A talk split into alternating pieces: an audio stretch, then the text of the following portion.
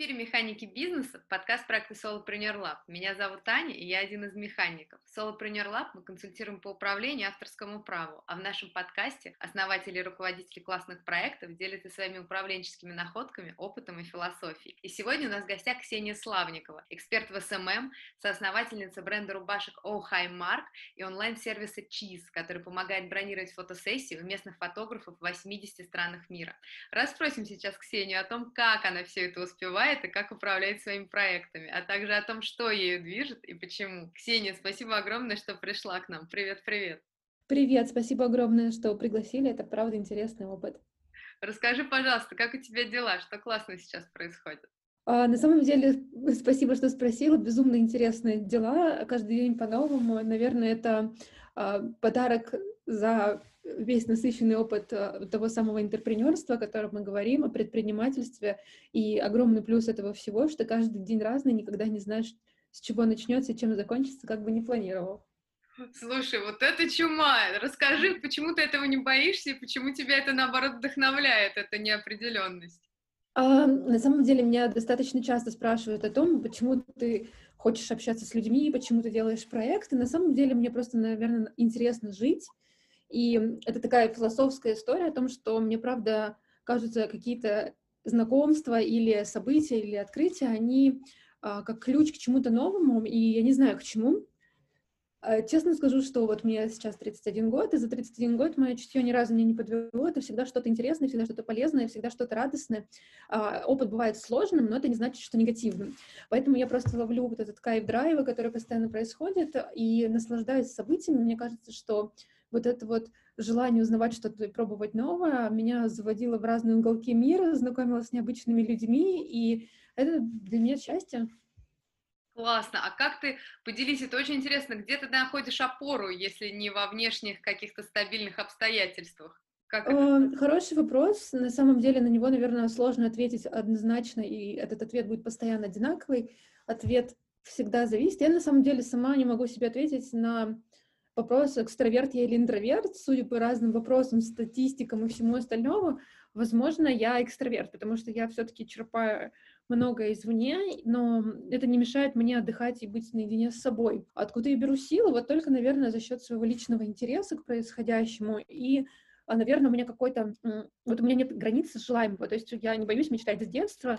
Я не знаю, этому учатся или с этим рождаются, у меня нет ответа на этот вопрос, но мы часто вспоминаем с моими друзьями, когда мы сидели там на кухне во время студенческих лет и там разговаривали, я говорю, вот я просто бы хотела свой проект, просто бы хотела свою машину. И кажется, что это вроде бы что-то нормальное и что-то, в принципе, существующее в мире. И вот эти мечты, они меня, мне не страшно, и мне, в принципе, не важно, как это достичь, мне кажется, что это со временем приходит. Поэтому вот э, желание — это один из драйверов того, что у меня есть, потому что я, например, хотела бы поехать по каньонам США, и мне просто хочется. Мне, в принципе, не важно, как это сделать, но череда событий в жизни, которые я делаю, приводит, приводит меня к тому, что я могу сделать это, ну и масса других возможностей. Интересно очень, как это работает. Буду сейчас у тебя узнавать в течение нашего разговора, потому что ну, как, я понимаю результат, но очень интересна эта механика, как ты к этому приходишь, потому что это, как сказать, ну не просто, то есть не, не, не, я, например, в себе тоже чувствую, что я не всегда могу, мне не всегда легко дается, так скажем, то, что я что-то не могу прогнозировать, вот, и, mm-hmm. и, все от меня зависит, и точнее зависит, но я пока не знаю, как это поставить зависимость, а ты, ну как бы достаточно легко получается, к этому относишься? Это, это... Ну, мне кажется, что, знаешь, вот эти вот случайности, которые ты не можешь спрогнозировать, на самом деле, а, вот это, знаешь, наверняка все говорят, как у тебя получилось сделать вот это, и все говорят, ой, это, знаешь, это невероятно, это случайность, потому что я там поговорил с этим, встретил этого, это все случилось одновременно, у меня была такая идея, я посмотрел фильм, и вот а, мне кажется, опыт каждого человека, который успешен в своем деле, это череда случайностей, которые на самом деле не случайны, потому что у человека есть желание какое-то. А, желание, например, научиться новому. То есть не какая-то одна цель, которую мы там, например, ну, там, типа, хочу квартиру. На самом деле за этой целью хочу квартиру стоит, таится много всего. Там, типа, я хочу чувство комфорта, уюта и какие-то вещи, которые ты чувствуешь, которые ты на самом деле хочешь. То есть есть какие-то вещи банальные, ну, например, я хочу ходить в магазин и не думать о том, сколько что стоит, да, такая достаточно понятная цель. И когда ты меряешь этой категорией, оно как-то, ну, я не знаю, а, возможно, не у всех так, но у меня это просто получается. То есть я, например, я бывала в ситуациях, когда было по-разному, там, финансово и эмоционально, но суть в том, что когда ты понимаешь, что вот, вот как сейчас мне не нравится, все, типа, неважно, но мне вот это не очень нравится, переходим в другую стадию действия, но вот я, то есть я понимаю, что я здесь, я хочу вот здесь быть, и вот этот путь, он всегда волшебный на самом деле. Uh, например, точки зрения бизнеса, если говоря, говоря уже не какие-то такие вдохновляющие штуки, а, а вот прям существенные, все мы переживаем какие-то финансовые кризисы, экономические, мы все знаем про слова выгорания, страшные слова депрессии, вот из этого всего у меня уже все было, а, коллекционирую какие-то эпические моменты в жизни на самом деле, но просто получалось так, что бизнес терял, ну, был нерелевантный, терял свою релевантность, тем самым уходили деньги, до этого их не было, когда-то их там больше, и когда ты побывала в контрасте, ты, ну, то есть я для себя сделала выводы спустя опыт вот этот, то, что главное не терять вот эту хватку к тому, что ты хочешь, потому что грустить всегда можно, ну, неважно, есть эти деньги или нет, можешь всегда грустить. А вот желать, например, сделать что-то новое, либо изучать технологии, изучать какие-то, как сказать, тенденции, которые происходят сейчас в социально-экономическом плане, да, там, какие-то новые термины, ты понимаешь, что в мире происходит, э, тебе это уже дает возможность нового окружения, новых интересов, соответственно, новых возможностей. И вот эта череда событий, э, которая случайна, на самом деле это как бы единая волна, э, в которой ты проживаешь. И у меня есть друзья, которые меня мотивируют, которым там за 60, это лидеры в, своей, там, в индустрии, в медийной. А, я очень рада знакомству с этими людьми, и они для меня были всегда каким-то эталоном движения и прогресс, который я боялась упустить. И мне бы казалось, что вот вдруг вот там в 50 я уже вообще не буду похожа на их 60 даже, и у меня будут совсем другие интересы, я не смогу захватить вот этот прогресс, я буду терять прыть, ну вот всякие такие вопросы, которые связаны с взрослением, наверное. И я для себя открыла, что на самом деле, если оно мне по жизни есть, то ты этого не потеряешь, но очень важно к этому стремиться. То есть очень важно осознавать, чем ты живешь и что тебе интересно. А вот по поводу страхов, мне кажется, страх — это такое нормальное человеческое состояние, которое у тебя есть, которое тебе помогает выжить. Ты поэтому не пойдешь э, зимой торговать цветами, ну, потому что ты замерзнешь и не заработаешь, и страх все потерять здесь рационален, да, и вот страхов, наверное, причины две. А, есть страх физический, который реальный, да, реальной опасности, есть страх эмоциональный. И вот если мы говорим про страх эмоциональный, то очень важно определять, у тебя физическая расправа тебе грозит, или это какой-то эмоциональный фактор. И если ты понимаешь, так, со мной ничего не случится, и ты принимаешь самое страшное, что может случиться, что там тебе не ответят взаимностью, с тобой не поговорят, или тебя не услышат, то это самый большой риск, который возник в этой ситуации, поэтому ничего не произойдет. Поэтому я поняла, что многие знакомства, многие моменты, попытки, они самое страшное, что может случиться, может не получиться. Но ты, с тобой ничего не произойдет, с твоими намерениями ничего не произойдет. Это значит, что у тебя будет еще впереди миллиард других вариантов, шансов развития ситуации. Прикольно, спасибо большое, очень интересно. Я хотела сказать, что я настолько с тобой согласна про везение, потому что мне тоже кажется, что это, что везение это не везение, это просто ты долбишь, и просто как в какой-то момент то, что ты долбишь, ты ухватываешь то, что складывается, и ты просто пользуешься этой возможностью, но это твое активное действие, это не конечно, конечно. прыгает на тебя. Без движения это невозможно, то есть эти возможности даются только тем, кто ищет эти возможности. Это достаточно банальные вещи, но мне кажется, их очень важно прожить, вот это состояние возможности, ты вот тогда ты сможешь расслабиться, сесть в кафе и познакомиться именно с тем человеком, который тебе нужен. А иначе ты даже не знаешь, что тебе надо, поэтому ты возможности это не видишь. Да. Слушай, а расскажи, пожалуйста, я просто думаю, что вот если ты так настроен, ты человек открытый к возможностям, ты из того, как ты рассказываешь, понятно, что ты ими стараешься пользоваться в огромном количестве, общаешься с людьми, там всякое разное пробуешь, при этом у тебя три действующих проекта. Это сервис э, фото, это бренд рубашек и твоя, как бы, ну да, профессиональная, как сказать, частная практика как SMM-специалист. Как ты успеваешь это все делать и еще смотреть новые возможности, как это возможно? Ну, одно, одно из другого вытекает. А, в принципе, вопрос понимаю, но я, я так скажу, что Многие мне говорят, что у меня нет свободного времени. На самом деле, мне просто приоритеты другие. То есть, если я говорю, что мне на это нет времени, это значит, что я не хочу этого делать. Ну, то есть, читая между строк, я просто не хочу это делать, я хочу делать другое. И на самом деле это у каждого. Ну, нет действительно времени. Это когда человек работает с 9 до 6, это нормализированные рабочие часы, и ему нужно в 4 часа дня куда-то сходить, он не может. А у меня такого нет, и, наверное, с детства я люблю строить свой график сама. У этого есть плюсы и минусы. То есть с этим и мне бывает сложновато. Не то, что все могут, все не могут. А, это большая ответственность за принятие своих решений, распределение этих ресурсов, а, которые, кстати говоря, ограничены. Но что касается времени, важно все-таки прогнозировать, и, наверное, важно все-таки подходить стратегически, и я считаю, что стратегия — это все.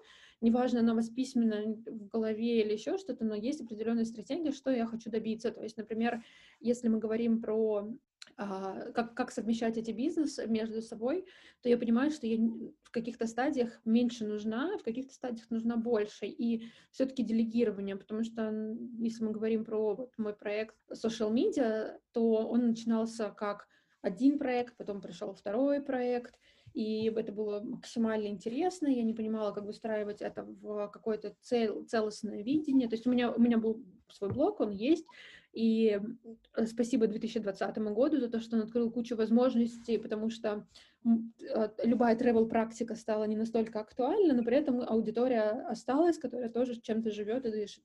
И как раз-таки пришло несколько проектов в это же время, поскольку мне было интересно заниматься соцсетями всегда, и у меня опыт работы с соцсетями около 10 лет, чуть-чуть меньше, может быть, около 8 лет, и я понимала разные стадии развития, то мне, ну, мне продолжило это быть интересным. И когда ты берешь первый проект, второй проект, а потом их случается пять, то ты понимаешь, что твоя механика, которая работала на первом проекте, она просто не актуальна, потому что это очень тяжело делать, дело не в персонализированном подходе, а дело, наверное, в структуре работы. И всегда можно оптимизировать. Вот сейчас, например, когда там у меня уже проектов перевалило за 10, а, работая с соцсетями, то я понимаю, что я устаю меньше, чем работая с одним-двумя проектами, потому что, во-первых, по, э, во-первых, появился тайм-менеджмент.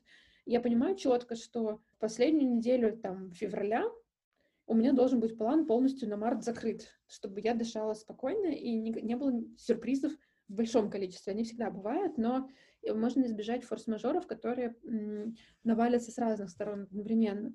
А, одновременно с этим появилась команда. Человек за человеком, люди начинают стремиться работать с тобой, и здорово, что на самом деле, наверное, я не искала никого в своей команде.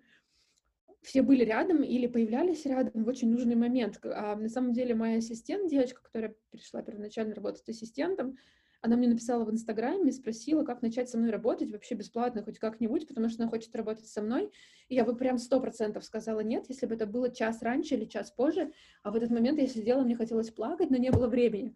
То есть вот настолько было много работы. И на самом деле вот с этого момента началось какое-то большие такие большие перемены относительно сотрудников, потому что каждый человек это, это новый опыт, и у меня был до этого большой опыт работы с собственными сотрудниками, когда мы делали стартап.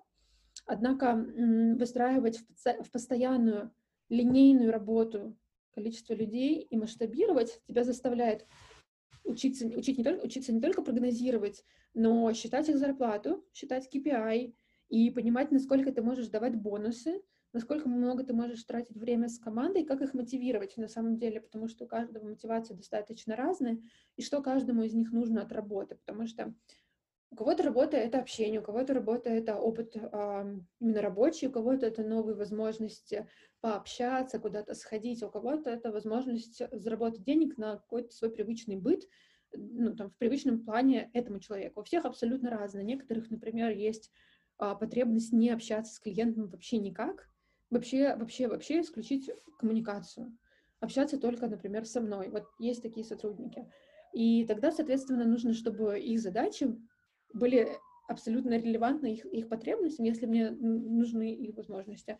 Вот, и этому всему пришлось учиться очень-очень быстро, потому что мы начали быстро расти, быстро меняться, и вот за год у нас появилось микроагентство такое, которым я очень дорожу, горжусь, и на самом деле все классные, мне нравится безумно, что мы делаем, и получилось, что все появлялись постепенно, и я понимаю, что в каждом человеке, с которым я работаю, есть мое продолжение и единое видение. Это на самом деле очень сложно, и я бы не сказала, что это возможно отпустить и сказать, что теперь они — это я, и у меня 10 рук, так невозможно. То есть это какой-то абсолютно единый организм, и здесь очень важно понять, что от руководителя нужна энергия, которую вот как раз-таки нужно чем-то восполнять. Для меня это вот всегда путешествие и спорт, вот эти две вещи, вот просто путешествие и спорт, значит, я в нормальном состоянии, мне как бы, если я хочу путешествовать, если я хочу заниматься спортом, все хорошо.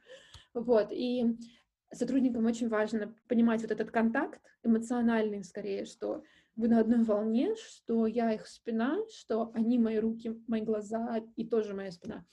И вот в таком каком-то вместе тандеме мы движемся. Это классно.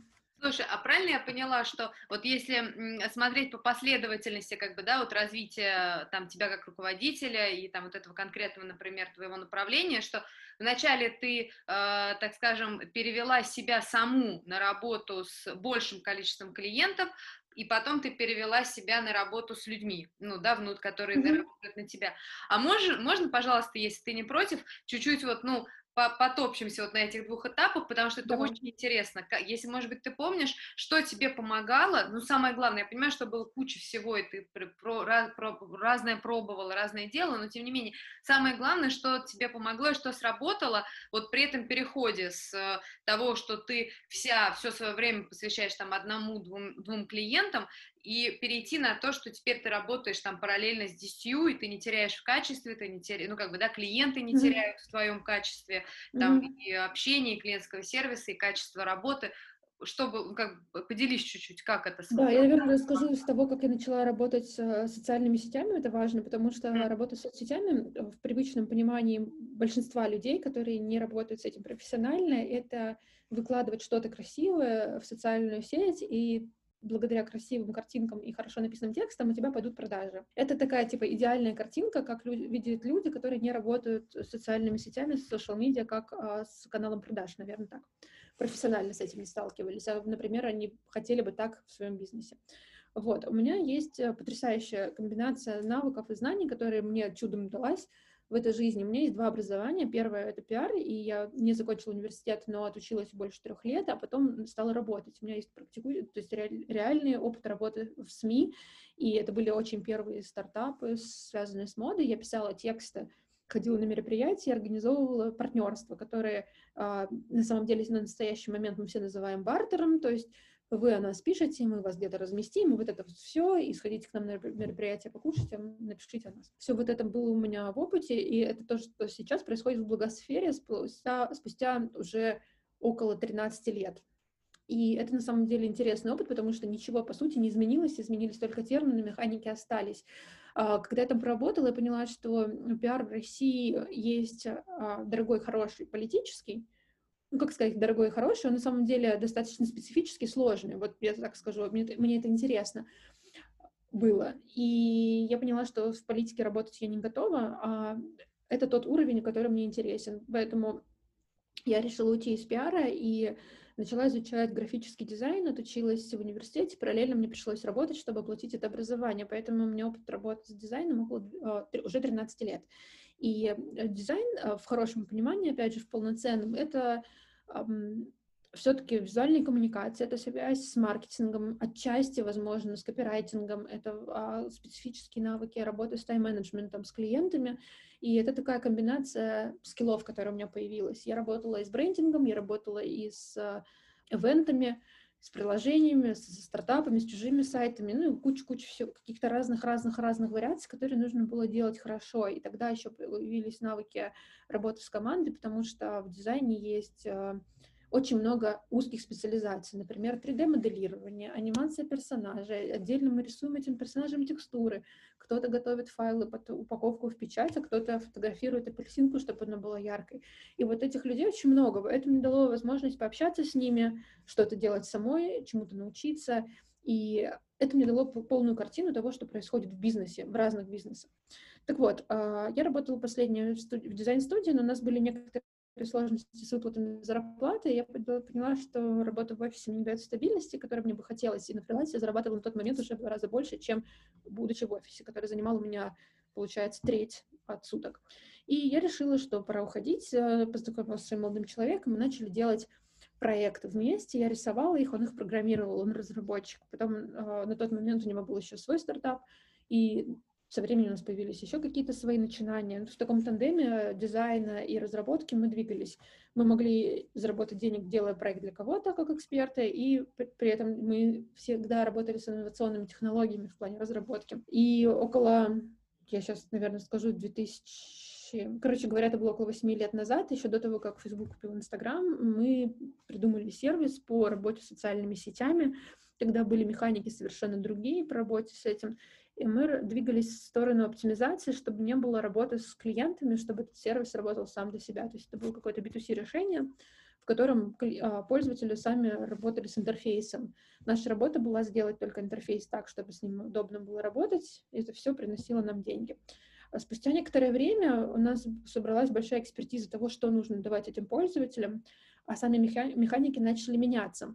Тут как раз-таки включилась стратегическая составляющая, пришлось развивать проект, пришлось вспомнить свои пиар-навыки и развивать это дело.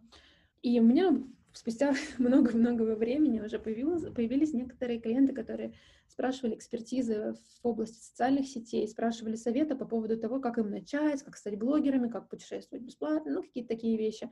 И все это вместе а потом уже появилась в цель отдельной индустрии social media. Появились специалисты, которые уже стали, стало уже много специалистов. Это не просто какой-то человек в соцсетях, не просто блогер, кто-то контент-креатор, кто-то отвечает за визуал. Ну, короче, появились какие-то новые специальности в мире, мир не стоял на месте. У меня появилось, а, появились первые клиенты, связанные с бьюти. Они в меня поверили, мы до сих пор работаем вместе и за что их безумно люблю и ценю, потому что до того, как я решила этим заниматься, мне сказали, что они хотят, чтобы занималась этим я. Мы попробовали, и мне пришлось оптимизировать свою работу. Вот здесь я как раз-таки начну, наконец, отвечать на твой вопрос. Простите, что долго. А, вот, это было важно на самом деле, потому что у меня работа строится из нескольких составляющих. Там первое — это такой бэк-офис. Мы составляем договора, потому что надо с этим разбираться как-то. Нужно кому-то как-то платить налоги, это первая часть, неинтересная. Но все ее более-менее знаем, потому что у всех есть договора, и у всех есть куда приходят деньги, как мы их тратим. А вторая часть — это стратегия. То есть я придумываю, что мы будем делать. И вот это, что мы будем делать, мы должны обсудить. И раньше мы собирались, а, обсуждали, писали на листике планы, потом мы перешли в таблицы, мы пробовали разные готовые решения для этого, для этого. Потом мы решили, что Google Docs лучше не бывает, и в этом все работают, и вообще хороший опыт. А вот так оптимизировалась просто моя работа, согласование. Потом я поняла, что дальше мы делаем. Мы делаем картинки, мы делаем тексты. Потом мы женим картинки с текстами, размещаем в Инстаграме каждый день, с утра и вечером. Но есть один момент, один момент, что я часто путешествую или у меня плавающий график. Мне очень сложно в 10 утра каждый день выкладывать. На тот момент э, Инстаграм начал ужесточать правила, а, правила работы этих приложений, которые с отложенным постингом. Не все из них законно, легально относительно Инстаграма, и а, оптимизировать это нельзя было, кроме там каких-то путей. Я нашла, как это все оптимизировать, и исследовала это сама. Параллельно в этот момент у меня появляется моя помощница, которая говорит, давай я буду хоть что-нибудь делать. Я понимаю, что ни одну задачу не могу ей доверить, потому что у нее нет опыта полноценного в таких задачах. И, соответственно, все гипотезы я проверяла на ней.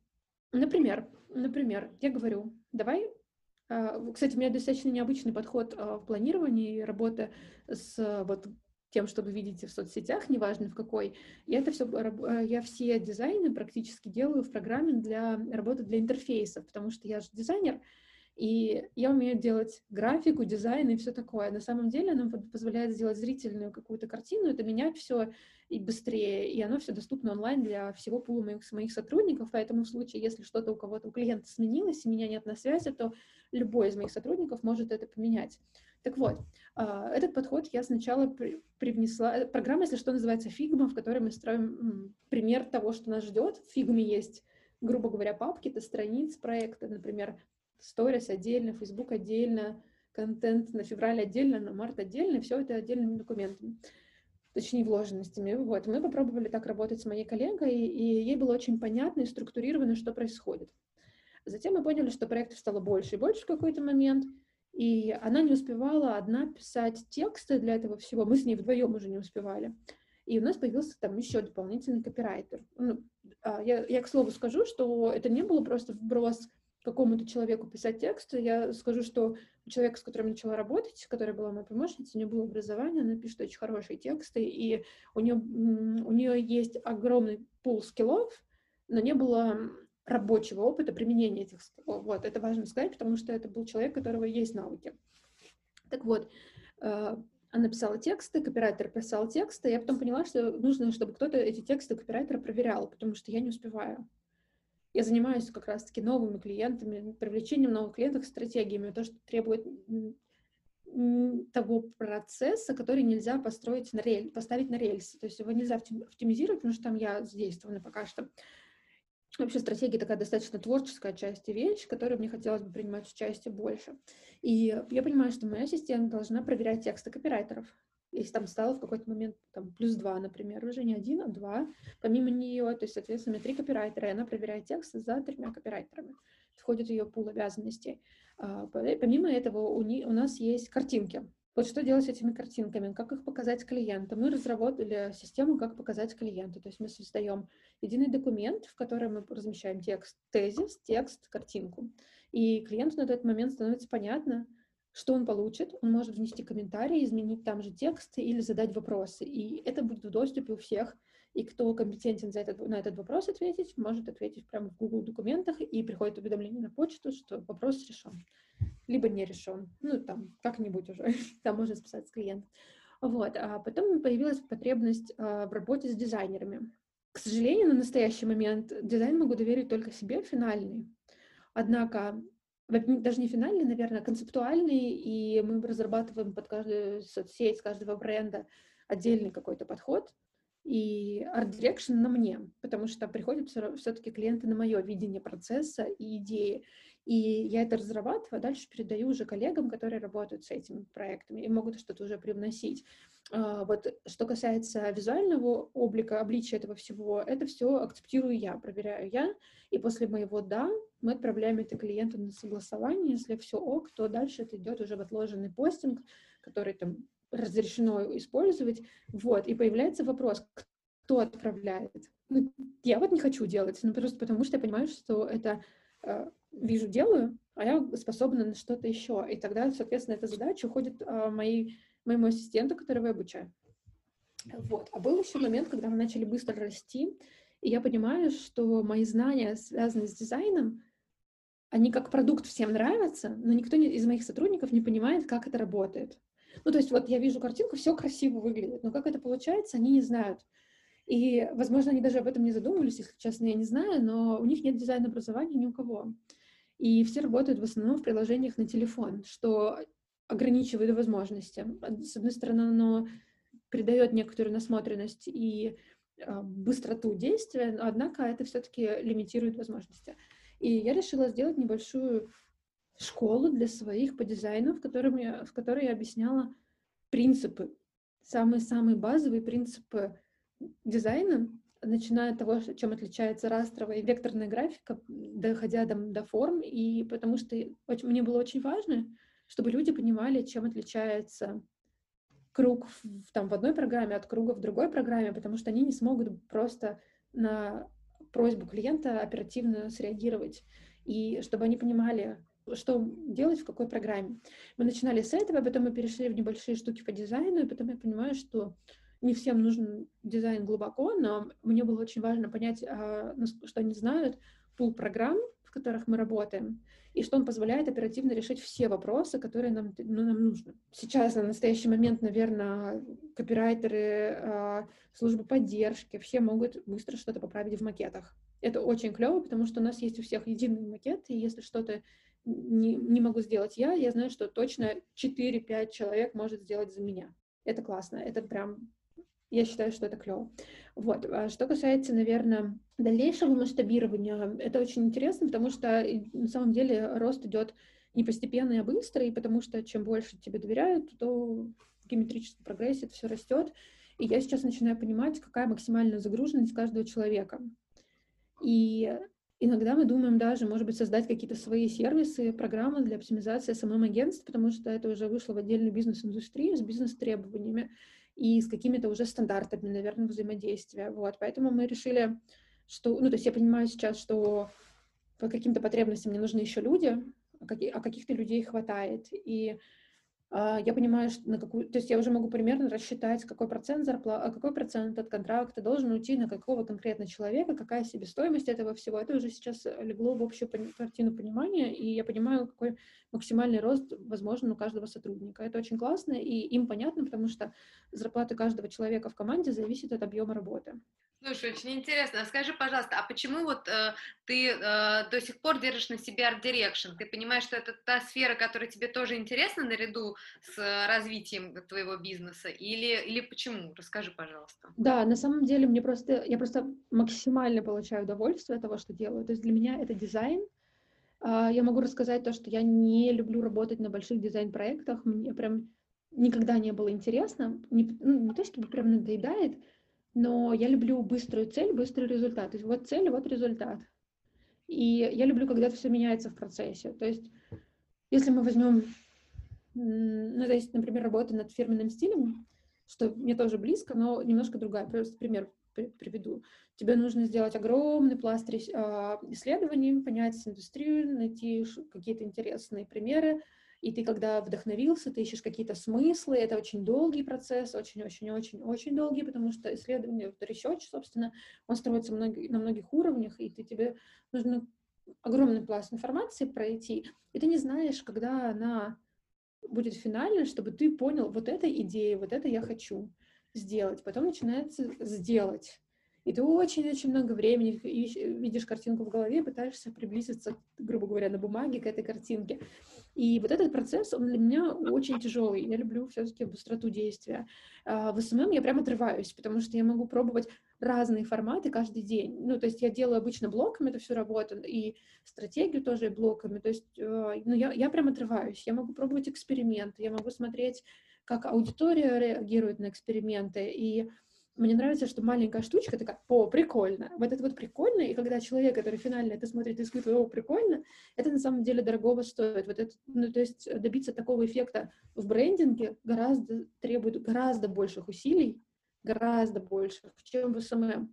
И вот эта штучка, когда там нам пишут пользователи той или иной социальной сети, блин, прикольно, а как вы делаете это? Ой, там, ну, что-нибудь вот такое, это на самом деле классно. И вот этот эффект, вау-эффект, мы над ним работаем, мы что-то придумываем вместе, иногда вместе, иногда там я, но визуально я просто сижу и получаю полное удовольствие от того, что я придумываю. Тут как раз-таки есть такая штука, что я думаю концептуально, ну, то есть я, я делаю тот же самый брендинг, по сути, только в очень-очень узком сегменте конкретной задачи, конкретному сообщению например, как а, рассказать об акциях к 23 февраля. И вот тут может быть столько вариантов, что я могу каждому клиенту привнести свой, и это такие очень короткие брифы, потому что у меня все-таки креативное мышление, я здесь отрываюсь, я не хочу эту часть отдавать никому, в какой-то момент, возможно, мне придется, но это должен быть какой-то человек, адепт вот этой же любви к механикам, к при этом же мы должны быть примерно в одном информационном поле с одной насмотренностью, с одними как это сказать, фаворитами здесь. А, мне нравится, что делают коллеги в других проектах. Ну, это классно, вдохновляюсь. Думаю, о, классно же.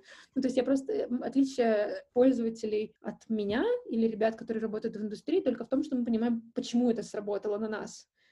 А смысл такой же. Вот. Поэтому я понимаю, что в какой-то момент придется, наверное, делиться с кем-то. Интересно. А расскажи, пожалуйста, был ли у тебя момент, когда тебе пришлось начать наводить порядок в финансах, или ты с самого начала в своих бизнесах, у тебя все было понятно с маржинальностью, там, и там потом себестоимостью, расходами, вот тут мои деньги, тут деньги проекта и прочее?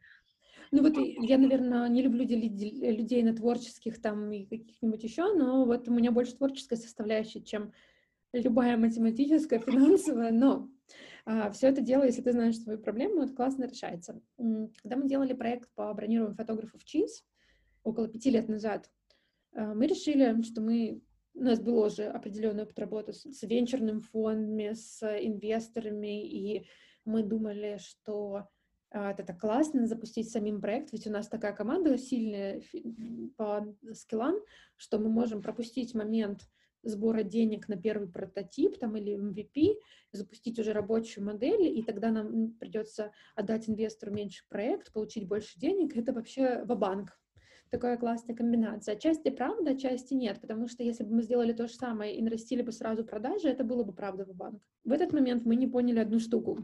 Мы вот запустили приложение, думали, ну что, дальше что, все скачивают? Нет, мы ждем. И никто не скачал, никто нас не узнал. Это был урок для меня на всю жизнь, потому что, ну, то есть ты это понимаешь, но ты это не принимаешь, пока не столкнешься. Ну, то есть лично я. И когда мы запустили сервис, мы отпраздновали маленькой компании, э, командой, с кем мы все разрабатывали, и у нас ноль скачиваний, мы понимаем, что вот прям никто не сидит и не ищет в App Store приложение, как забронировать фотографа. А в Гугле ищут, но не находят нас. И мы поняли, что у нас ноль маркетинга. Вообще ноль просто. Ноль, ноль маркетинга, ноль продаж и миллионные инвестиции в этот проект наших денег. И ничего не происходит. Это грустно, это печально, и мы начали думать, а что делать, нам нужны маркетологи, нам нужны продажи, и что же делать? Я так скажу, спустя около года работы над этим и другими проектами, мне началась складываться картина, как это продавать. И я понимаю, что технически нам нужно переделать просто кучу всего, кучу всего. И, как ты говорила ранее, наш, наш сервис представлен в 80 странах.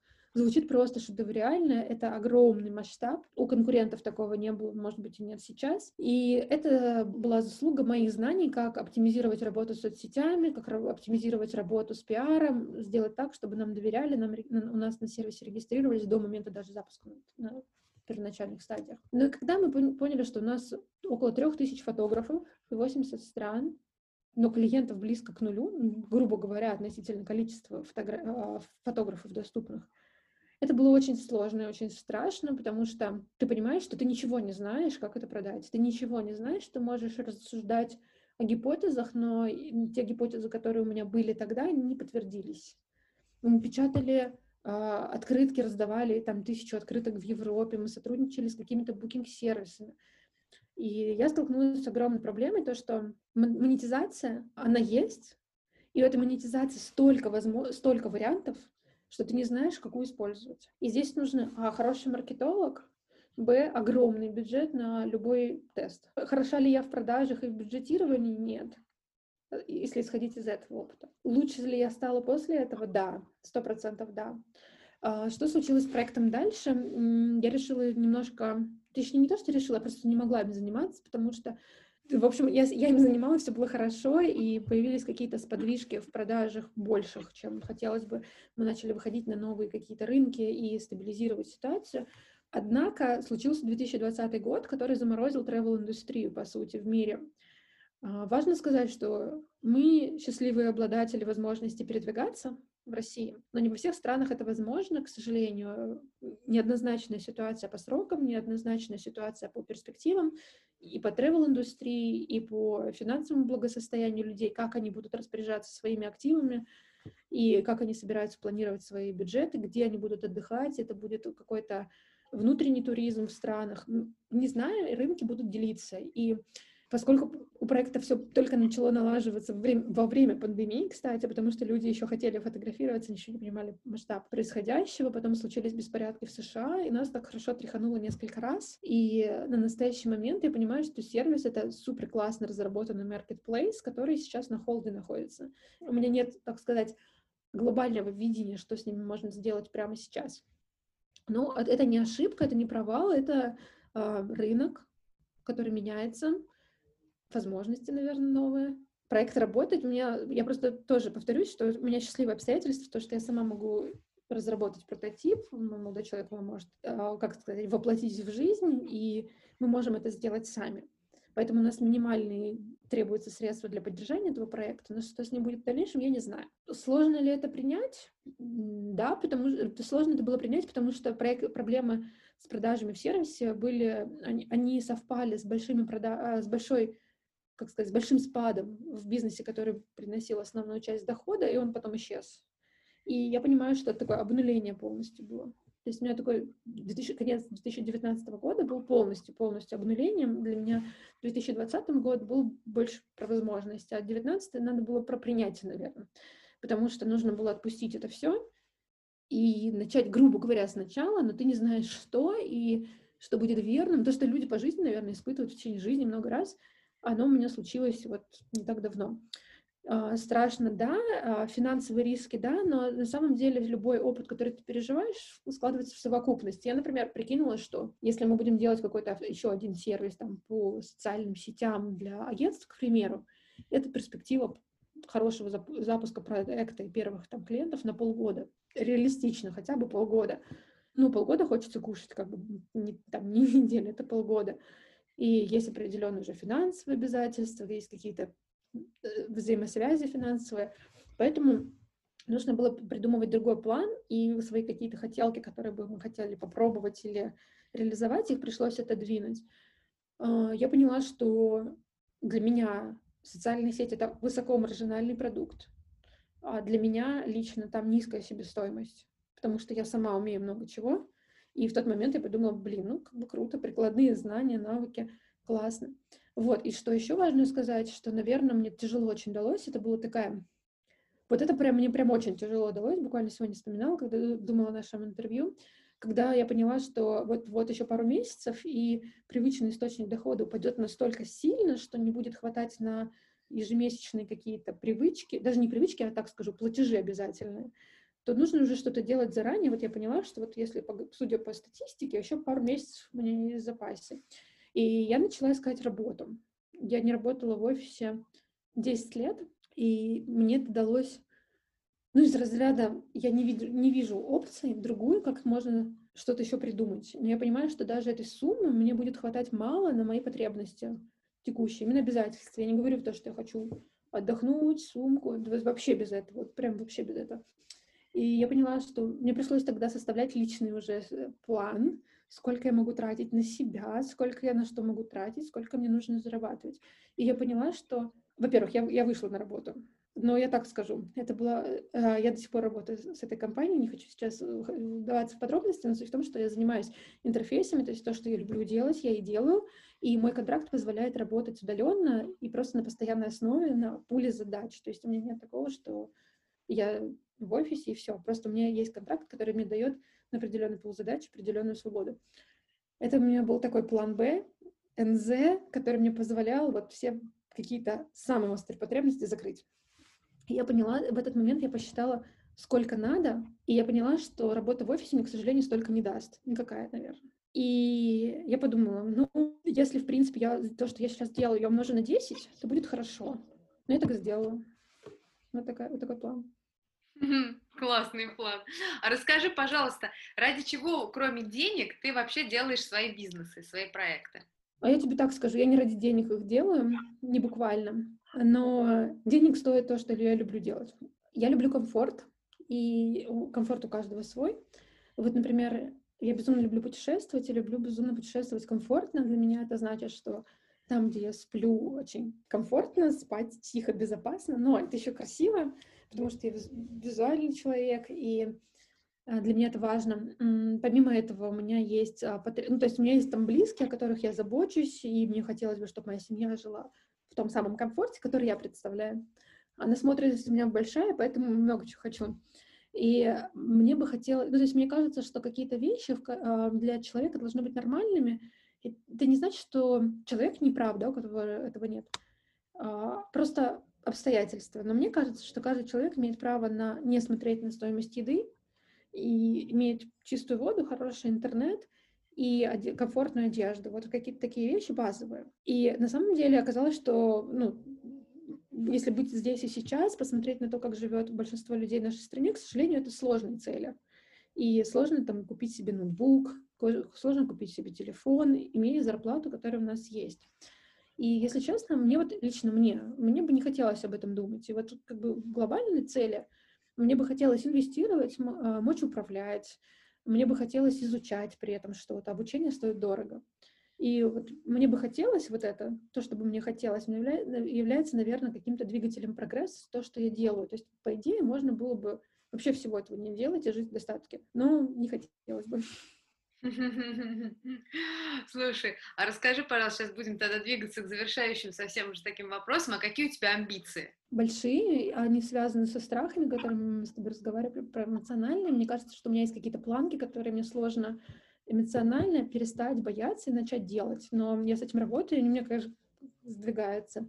Амбиции, наверное, я так скажу, дело не в узнаваемости, наверное, в оборотах и масштабах. Вот, наверное, так. То есть для меня узнаваемость не предел мечтаний. Для меня важно, чтобы а, крупные бренды доверяли. Мне, для меня это подтверждение какое-то. И ну, а, с одной стороны, и с другой стороны, если мы говорим о крупных брендах, не всегда так работает, но отчасти это другие бюджеты. И мне бы хотелось, конечно, выходить, например, там, мочь отказываться. Я, я, я, к счастью, сейчас уже это делаю, я отказываюсь от совсем маленьких проектов и предлагаю им консультирование, нежели какие-то действия, потому что я понимаю, что я не, не могу, ну, то есть мне неинтересно из-за того, что у меня такой большой пул знаний, такой большой пул э, опыта за спиной, мне не хотелось бы работать с маленькими бюджетами, потому что я могу показать другой потенциал, а я его реализовать не могу.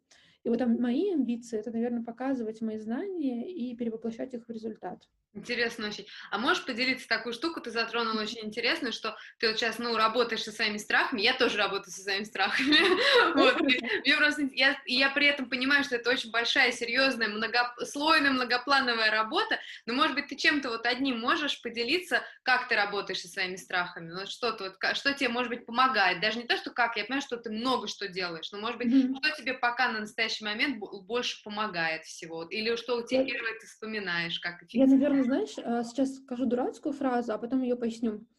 Я беру и делаю. Вот это дурацкая фраза, а теперь поясню.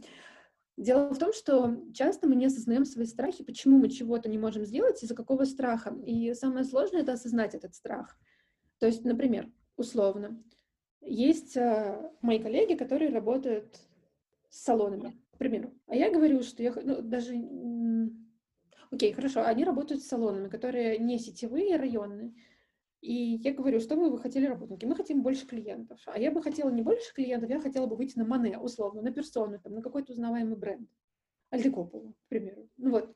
И вот в этом разница, то, что мой страх мне часто раньше говорил, ну, блин, пока нет, пока нет, подожди, подожди, нужно выждать, вот это подожди, пока, ну, пока не трогай, пока не, ну, постесняйся, короче.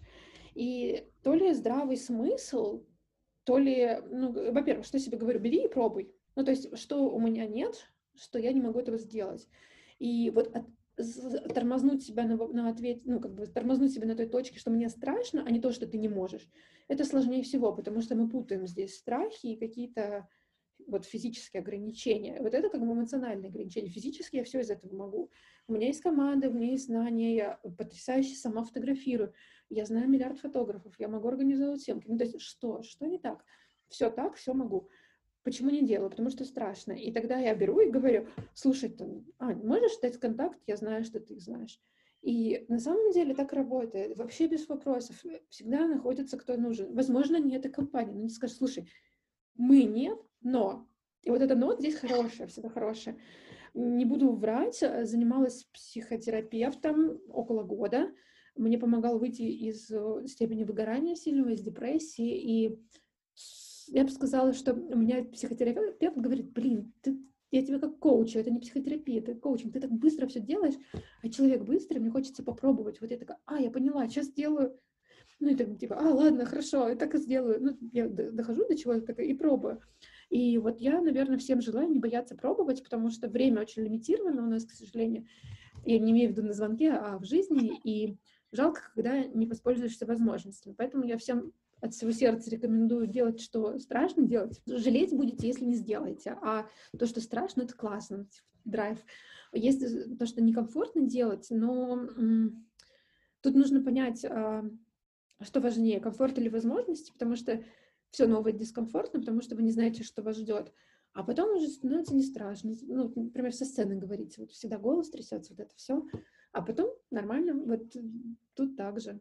Прикольно, интересно. Но я тебя очень хорошо понимаю, поддерживаю. Мне тоже очень помогает именно вот, наверное, это самое эффективное действительно, брать и делать, потому что превращаешь в шаги, и дальше уже как-то вроде mm-hmm. понятно, ну что, действительно, надо взять, и, взять и ответить, ну как бы. А он ответил, и понятно, что дальше сказать в ответ. И как-то уже оп-оп, mm-hmm. раз и проект сделал, и думаешь, ну ничего себе. Да. даже если ответить негативно, вот, ну, самое страшное ты не сделаешь, но ты бы так не сделал, поэтому какая разница? Да, а другая возможность появилась. Я тоже всегда верю ну, и вижу это, что всегда за, даже за отказом всегда появляется следующая возможность. То есть никогда такого mm-hmm. на самом деле не да, бывает. На, на самом деле очень важно еще понять обоснование этого всего. Это все строится в диалоге, а без диалога ты не выяснишь. Если нет, то почему? То есть чего мне не хватает, да? да. То же самое, например, у нас было и с Чизом, по сути, когда мы разговаривали с инвесторами, они, ну, а почему я, я узнала, что проблема с продажами? Мы переговорили там с десятками инвесторов, они говорят, супер, классно, некоторые не понимали индустрию. Ну хорошо, убираем те, кто не понимает индустрию, есть те, кто верит. Они говорят, покажите продажи, покажите воронку. И я понимаю, так, значит, надо воронку строить. Но, блин, я же не знала. То есть я же тоже не могу родиться с этими знаниями. Вот, в ходе диалога они меня выяснились. Это было классно. Это, считай, бесплатный MBA. Да, точно, точно, класс вообще. Но у нас к вопросу о лимитированном времени, у нас действительно лимитированное время, к сожалению, поэтому буду тебе последний вопрос, потому что так бы я еще бы себя поспрашивала обо всем, прям хочется все с тобой обсудить. Скажи, в чем твоя сила? Я общительный человек, сила номер один. А, сила номер два, я умею планировать, я стратег, так скажу, я стратег. Если я что-то не сделала или сделала, на этом, этому всегда есть объяснение. Третье — суперсила в любознательности. Я очень любознательна. Мне это супер помогает. Ну, вообще, я верю в супергероев, ну так, абстрактно. И я, я верю всегда немножко в фактор чуда.